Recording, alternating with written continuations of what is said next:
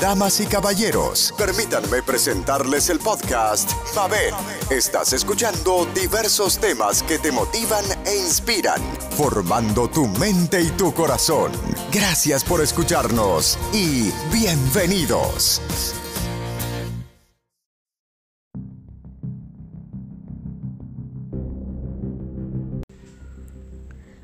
Hola, vamos a aprender hoy sobre las descalificaciones que muchas veces ocurren dentro de el marco de una pareja, pero que ocurren de parte de los suegros, ya sea los padres de ella o los padres de él. Entonces aquí lo que estamos aprendiendo es sobre este tema de las descalificaciones hechas por los suegros. Hay un mediador familiar que comenta que hay que ser muy firmes en este punto. El mediador familiar que habla sobre este tema se muestra firme en este punto. Dice, estas cosas a veces surgen desde los comienzos de la relación. Recuerdo un caso doloroso en el que ya desde que la madre conoció a la novia de su hijo, se permitió hacer todo tipo de comentarios desafortunados respecto a ella y delante de ella, lo que provocó el enfrentamiento desde el inicio sobre todo porque él no supo, no pudo hablarle claro a su madre, pidiéndole respeto por la persona que él había elegido y con la que posteriormente se casó y tuvo un hijo.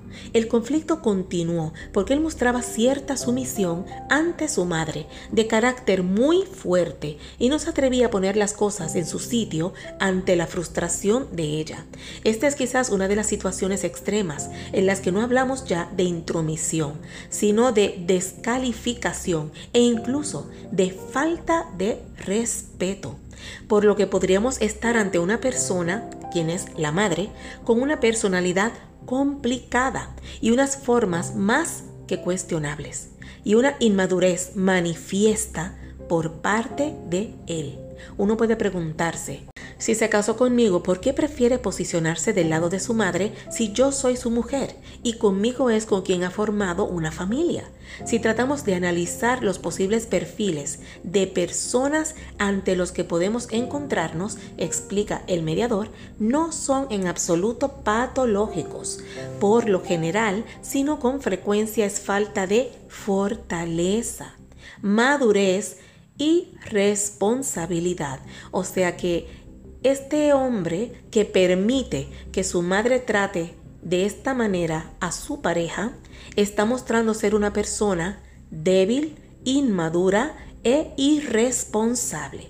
Así que amigos y amigas, si usted es así o conoce a alguien así, sepa desde ahora que estamos ante un ser humano que realmente tiene unas graves deficiencias en cuanto a relaciones de pareja se refiere. Este tipo de persona normalmente se casa con la madre y debe quedarse mejor con la madre, porque la mujer que se le pegue siempre se va a sentir en último lugar. Va a parecer una relación de tres donde la que sobra es ella. El hombre debe superar la dependencia de su madre confiando en su mujer. Mencionamos el caso de la suegra con la nuera porque se ha demostrado que aquí, como la relación es de mujer a mujer, tiende a haber más tirantes que cuando es, por ejemplo, la madre de ella, porque la madre viene a relacionarse con él, que es el yerno. Entonces vemos que cuando son sexos opuestos, tienden a respetarse más y a tener más tolerancia uno del otro. Pero generalmente ya en el caso, cuando hay dos mujeres, las mujeres tienen, lamentablemente, las mujeres tienen una tendencia mayor a tener guerras. Y sobre todo porque la madre tiende a ver al hijo como una extensión de su matrimonio. Ese es como si fuera otro novio. Cuando la madre de él tiene más fuerza en la pareja que la nuera, sostiene Tornel, es porque él, con frecuencia, es un chico con exceso de dependencia de su familia de sangre y en especial de su madre, a la que mira con exceso a la hora de crear su propio hogar, como tratando de replicar lo que ha vivido él debe superar esa dependencia a través de la generación de confianza en su mujer, algo que debe potenciar con actos concretos de fe ciega en lo que ella quiere o propone. Más vale equivocarse aprendiendo juntos que seguir pautas marcadas desde fuera que nos ahoguen y frustren nuestra ilusión consejos para superarlo. Aquí vamos a los consejitos. Vamos a ver qué nos dicen a ayudar a la suegra a entender que lo que está en juego es la felicidad de esa joven pareja y que si ella lo que quiere es ver feliz a su hijo o hija, debe apoyarles y facilitarles su independencia, su autonomía para que creen hogar propio. Al final los padres son padres y lo que quieren es la felicidad de sus hijos. Debería bastar.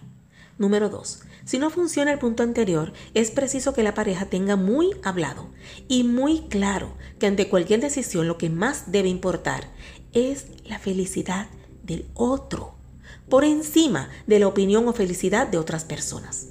Las decisiones las pasó por el filtro del otro. De nuevo, las decisiones las paso por el filtro del otro y con esto estamos tranquilos. O sea que aquí lo importante es yo te hago feliz y tú me haces feliz. Papi y mami de cada uno que esperen, porque ya formamos tú y yo un hogar. Así que tu felicidad es mi prioridad y mi felicidad debe ser la tuya. Así que en la medida que un matrimonio tenga esto muy claro, van por buen camino.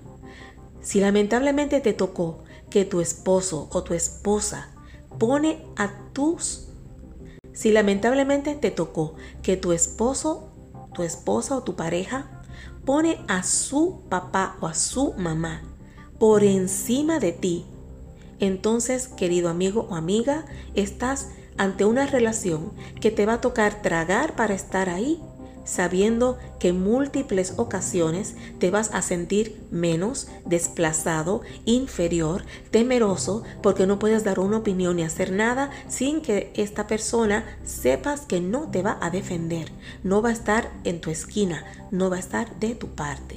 Así que imagínese qué cosa tan bonita eso. ¿ah? Usted se imagina, usted se imagina usted que hay una situación en la casa de la familia y lo que hacen es que nadie le defienda a usted. Y a usted humillándole, haciéndole sentir mal y la persona no hace nada. No, eso no se hace. Entonces esa persona que siempre está solamente pendiente a que cuando están presentes los tres, su papá o su mamá, la persona y la pareja, y degrada a la pareja humillándole, poniéndose de parte de su papá o su mamá, créame que va por mal camino. Es mejor hasta guardar silencio. E inclusive, si la pareja se defiende, permita que se defienda ya que usted no se quiere meter, pero el colmo de los colmos es que la pareja se esté defendiendo de cualquier situación contra los padres del otro y también la pareja se abanderice a los padres, dejando una emboscada de tres contra uno o dos contra uno. Eso es muy doloroso, muy frustrante y muy desmoralizador. Número 4. En caso de conflicto entre la pareja y la familia de sangre, siempre hay que ponerse al lado del cónyuge sin dudarlo. De lo contrario, la pareja estará condenada al fracaso. Y mi querido, escucha, si usted está ante esta situación de una pareja que ya usted lleva tiempo con él o con ella y siempre o el 95% de las veces se pone de parte de la mamá o el papá, aun cuando él mismo o ella misma aceptan que sí hubo una injusticia hacia usted, que no debieron tratarle así, y aún así se pone de parte de ellos. No hay que explicar, ¿verdad? Hora de irse. No te vayas rápido, ve haciendo un plan para irte, pero ve pensándolo, porque estás en un lugar donde eres de tercera categoría. Tú no eres tercera categoría. Eres importante, eres valioso, valiosa. Y no tienes que sentirte de tercera categoría, porque no lo eres. Número 5. Delante de la familia, nunca poner en evidencia los desacuerdos. Tratarlos en privado, pero nunca desacreditar al otro delante de los padres. Y la última, la número 6, tener claro que por encima de la familia de sangre está la que nosotros hemos creado. Si no respetamos eso, entonces estaremos rompiendo nosotros nuestra propia familia, la que hemos escogido crear.